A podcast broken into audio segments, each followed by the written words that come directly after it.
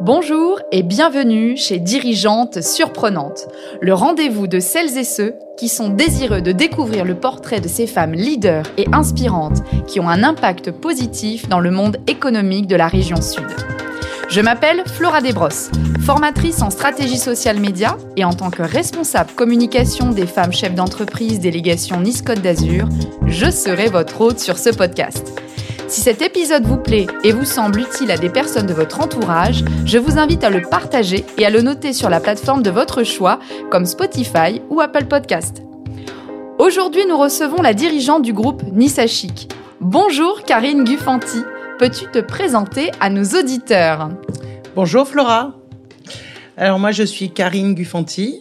Euh, j'ai 48 ans. À l'heure actuelle, je dirige le groupe Chic qui se compose de quatre établissements. Le Grand Balcon, qui est le, qui est le premier bébé, on va dire, qui a été créé en, 2000, en 2002, donc il y a aujourd'hui 20 ans. Le Marcel Bistro Chic, qui est un bistrot, euh, qui a été créé en 2015, qui est dans le Vieux-Nice. La Boulangerie Jeannot, euh, du nom de mon grand-père, et qui est, euh, pour euh, clôturer une boucle, après je vous en parlerai, euh, qui a été créé en 2016 et la plage privée La Vela euh, sur sur notre magnifique baie des Anges à Nice et que qui a été créée en 2020 en plein Covid, pleine mmh. période Covid. Et en plus de ça, je m'occupe de toute la gestion des bars de l'opéra de la ville de Nice. Et ça, ça fait longtemps aussi que tu... Et ben alors ça, ça doit faire au moins euh, 10-12 ans. D'accord. Voilà. C'est des appels d'offres qu'on renouvelle tous les trois ans. Donc quatre établissements, plus un service euh, donc de traiteur pour euh, la ville au niveau de l'opéra. Tout à fait. Ok. Et, euh, et qu'est-ce qui fait que tu que as décidé de faire ce métier?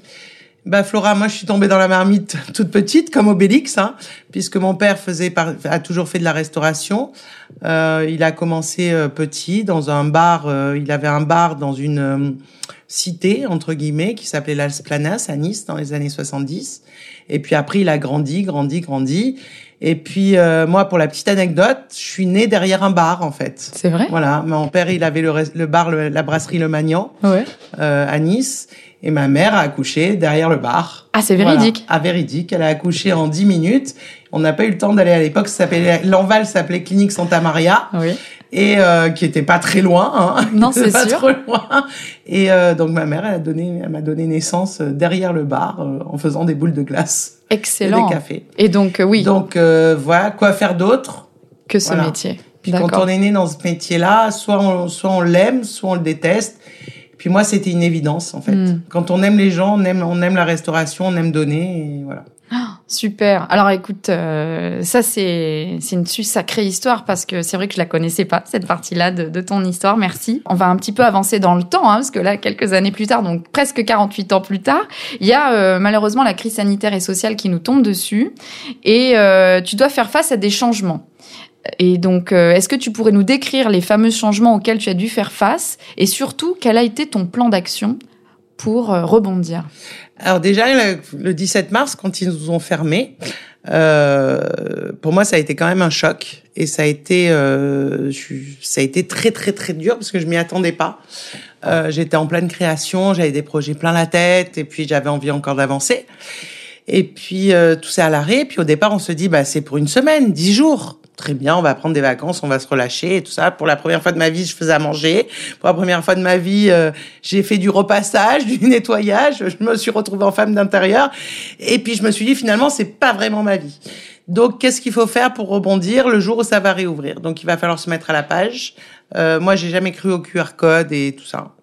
Euh, par contre, je me suis dit, on va sortir de cette crise sanitaire un peu tous abîmés et un peu tous traumatisés.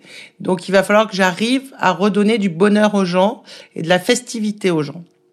Donc euh, j'ai refait mes établissements déjà. Je me on s'est tous mis à la peinture et parce que certains de mes employés avaient besoin de travailler et avaient besoin de venir au travail. Et puis on a regardé ce qui se faisait ailleurs. Et puis on a fait une gastronomie un peu plus fusion, grand balcon, vraiment bistrot au bistrot. Et puis euh, moi, la, la, plage est arrivée en pleine pandémie. Eh oui. J'ai eu mon appel d'offres. Euh, j'ai puis il a fallu que je me que je me projette dans cette plage Mhm. sans savoir trop bien où aller. Bien sûr. Euh, il a fallu que je la monte. Il fallu il a fallu que je la crée de A à Z. Donc ça a été un gros projet euh, pour après la refermer complètement le 28 octobre. Et euh, en ayant fait trois mois, en ayant pris la vague du 2 de la tempête Alex, on a, la, la, la, la plage est repartie euh, à niveau zéro. Et donc sur la deuxième période du Covid, il a fallu que je reconstruise tout ça et que je reparte à zéro. D'accord. Et comme j'avais la boulangerie, moi je me suis jamais finalement arrêté de travailler et heureusement parce que ça a été, euh, je pense pour beaucoup de, de, de restaurateurs, une période très très compliquée. Et vous savez, nous on a toujours l'impression, on est toujours en mouvement. Eh oui. Le, là, le restaurateur, il est toujours en mouvement, il voit tout le temps du monde. Et là, d'être coupé du monde, Ah oui, les rues moi j'ai fait une petite dépression quand même, hein. Ah. une bonne petite dépression. Et puis après, euh, la vie reprend, la fête reprend, l'envie de donner reprend et l'envie de partager reprend. Donc euh, un peu un peu tel un phénix, euh, tu fais partie de celles et ceux qui euh, ont su vraiment rebondir. Euh, et c'est vrai que j'avais oublié euh, cette étape de la tempête Alex où en fait tu ouvres et six mois plus tard, paf, tout repart euh, à l'eau. Pour le, ça c'est le cas de le Pour dire. coup, oui. Et alors justement, je sais que euh, dans cette période et depuis cette période, et quelque chose qui est quand même assez compliqué, c'est aussi de, recruter. Donc ça, c'est vrai que c'est un gros sujet dans l'hôtellerie-restauration. Euh, donc là, c'est quelque chose que co- comment comment tu l'appréhendes, comment tu prépares les choses pour euh, pour faire que la saison 2023 puisse euh, ben voilà te permettre d'accueillir des collaborateurs euh, dans les meilleures conditions et surtout bah voilà qu'ils aient envie de, venir partager l'aventure du groupe Nissa Chic. Alors déjà, 2022, euh, la saison 2022 a été un cauchemar au niveau du recrutement. Ça a, été, ça a été un bonheur au niveau du travail et un cauchemar au niveau du recrutement. Euh, donc on se pose des questions. Grâce au FCE, euh, je t'ai rencontré, Flora, et euh, on a mis une stratégie en place. Et grâce aux idées qu'on a, j'espère que cette année ça va fonctionner. On va essayer d'embarquer euh, les futurs candidats dans le monde de Nissa Chic, qui est un monde bienveillant. Voilà, qui est un monde bienveillant. On travaille, mais dans la bienveillance. Euh, Il y a des règles, mais dans la bienveillance et le respect. Et les candidats qui veulent travailler chez Nissa Chic doivent en premier lieu avoir le respect, le respect du travail et le respect du produit et le respect de nos clients. Euh, donc j'espère que ça va fonctionner. On a mis des nouvelles techniques de recrutement, hein, via vocal, via via euh, via vi- mini vidéo, slide. Euh, voilà, toutes les personnes qui sont intéressées, qui ont envie de travailler, il y a du travail. Euh, voilà. Alors justement, dans, moi, ce que j'entends dans ton, dans, voilà, dans, dans ton partage d'expérience, c'est que tu es tout le temps stimulé. Euh, donc effectivement, la restauration, comme tu le disais, ça s'arrête jamais. Mais c'est quoi le vrai moteur dans ton quotidien? Alors la satisfaction. Tout d'abord, ma fille. Oui. Hein, ma fille, ma fille qui est mon bonheur et puis c'est pour elle que je me lève tous les matins parce que j'ai envie de- qu'elle ait une belle vie et que voilà, elle est sur des bons rails. Et après mon moteur, c'est le plaisir que je peux donner aux autres. Voilà. La restauration, c'est un des rares métiers où euh, on a un retour sur investissement direct. C'est bon, c'est pas bon, ça va ou ça va pas. Ouais. Ça plaît ou ça plaît pas. Et le client qui vous arrête à la sortie de son repas, sans rien que vous l'ayez lui demandé, qui vous dit bravo, c'était exceptionnel, j'ai passé un moment fantastique, c'était bon et j'étais bien servi. Ça a été une bulle de bonheur dans ma journée. Qu'est-ce qui est de plus beau que ça? Ah ouais. C'est une des plus belles choses. Et du coup, autant autant ça vous monte, euh, vous avez un- un- une bouffée de bonheur, Mhm. autant le client quand on l'a raté, et puis ça arrive malheureusement, personne n'est infaillible. Mhm. Et ben là, on se dit, ben là, il faut se remettre en question. On n'a pas été bon sur le coup. Pourquoi on n'a pas été bon? La sauce a été mauvaise. On avait trop salé. Euh, le, le chef de rang, il n'était pas dans sa bonne humeur. Moi, peut-être aussi, j'étais refermée parce que euh, être manager de et puis euh, dirigeante d'un groupe comme Nissa Chic qui regroupe 175 employés en été, euh, parfois, euh, il m'arrive de voir du noir et de pas voir tout en rose. et donc de pas être super disponible pour mes clients. Et là, ça me remet vite euh, les pieds sur terre. Voilà. Donc vraiment, euh, finalement, c'est euh, le de, de faire partager, de faire vivre une belle expérience à tes clients. C'est quelque chose qui. Euh, ah, c'est mon moteur. C'est vraiment ton moteur. Et, et au-delà de ça, je sais que parmi tes moteurs, parce que je, je le partage vraiment chaque chaque mois avec toi, tu es engagé auprès de, de différentes bah, regroupements, associations. Est-ce que tu peux nous en parler? Alors tout d'abord, euh, je fais partie du réseau Femmes Chefs d'entreprise depuis la création de l'antenne de Nice, euh, qui est pour moi une vraie bulle de bonheur parce que j'ai découvert j'ai découvert des femmes juste extraordinaires, où il n'y a pas de jalousie, où il n'y a pas d'animosité, et pareil, on est dans la bienveillance et l'amour et on n'est pas là pour faire du business, mais on est là pour s'entraider les unes les autres. Mm.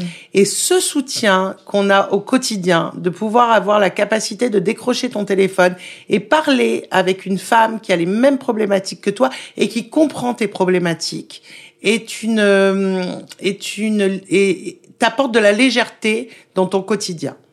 Et par ailleurs, moi, je me suis engagée, enfin, j'ai été appelée euh, par le président de, de, la fédération euh, de l'hôtellerie et, et, et, de la restauration, qu'on appelle plus l'UMIH, euh, Eric Ebessera, pour prendre la direction de toute la branche plage de la Côte d'Azur.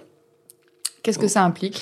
Ça implique de faire avancer les process en fait, de faire avancer les process et de soutenir les autres plagistes quand on a des soucis, quand on a des soucis aussi euh, euh, peut-être avec la métropole sur des points, sur des points, euh, sur des points de loi. Ça, ça, ça permet aussi de réguler des choses toutes bêtes, mais comme les ordures.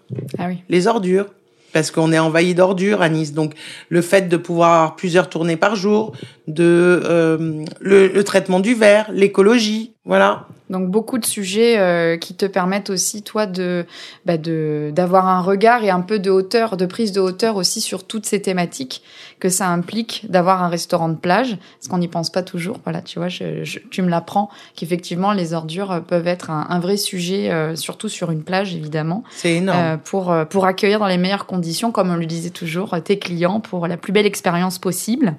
D'après ce qu'on entend, donc euh, beaucoup de, sujets, les journées sont bien remplies. Alors moi, ce qui m'a toujours fasciné, et j'espère avoir la, la réponse aujourd'hui, comment tu gères alors cet équilibre pro-perso aujourd'hui? Parce que ça fait quand même des journées euh, assez, euh, assez conséquentes. Alors, effectivement, le pro prend le pas sur le perso. Mais en tous les cas, j'ai toujours tenté et essayé de faire que dès que j'avais un peu de temps libre, c'était pour ma fille et mon mari. Hmm. Voilà. Et dès qu'on est tous les trois, nous sommes dans une bulle rafraîchissante et en fait qui nous booste. autant, autant nous trois, on est, on est comme les trois mousquetaires en fait. Y a, On est un peu indestructible. Et euh, dès qu'on est tous les trois, c'est euh, c'est la bulle de bien-être. Voilà. Il y a peu de moments, mais, en tout cas, les moments qui sont qu'on passe sont très qualitatifs. D'accord. Écoute, je, vais diriger maintenant euh, la, la question euh, phare de notre émission. Selon toi, qu'est-ce qu'une dirigeante surprenante? Je pense qu'une dirigeante surprenante, c'est une dirigeante qui arrive à se remettre en question et qui arrive à accepter ses erreurs pour pouvoir rebondir et ses échecs pour pouvoir rebondir. C'est une femme qui se, qui pense que tout n'est pas acquis du premier coup et que euh, et on peut, on a le droit, on a le droit à l'erreur pour rebondir encore mieux. Et c'est là où on surprend les autres. Eh oui, évidemment. Parce que une femme, c'est pas évident. Et on part, euh, si on, si, avec ma petite expérience, on nous, on nous donne toujours perdantes. et en fait, parce qu'on est des femmes. Mais quand on réussit, on surprend trois fois plus qu'un homme. Super. Et on est meilleurs. Mmh. On est des guerrières. ah oui, et surtout va ensemble, on est, on se sent invincible. Hein. C'est d'ailleurs l'un des, des slogans phares de notre association. Et les femmes savent très bien s'entourer. Ouais, c'est vrai ça. Merci beaucoup Karine pour cet entretien. Tu m'as fait voyager et, euh, surtout euh, prendre conscience à quel point euh, voilà la définition de ta définition de la, de la dirigeante surprenante est, est, est vraie. Donc j'espère chers auditeurs que vous avez apprécié autant que moi cet entretien. Je vous donne rendez-vous pour le prochain épisode très bientôt. En attendant, portez-vous bien et merci encore Karine. Merci Flora.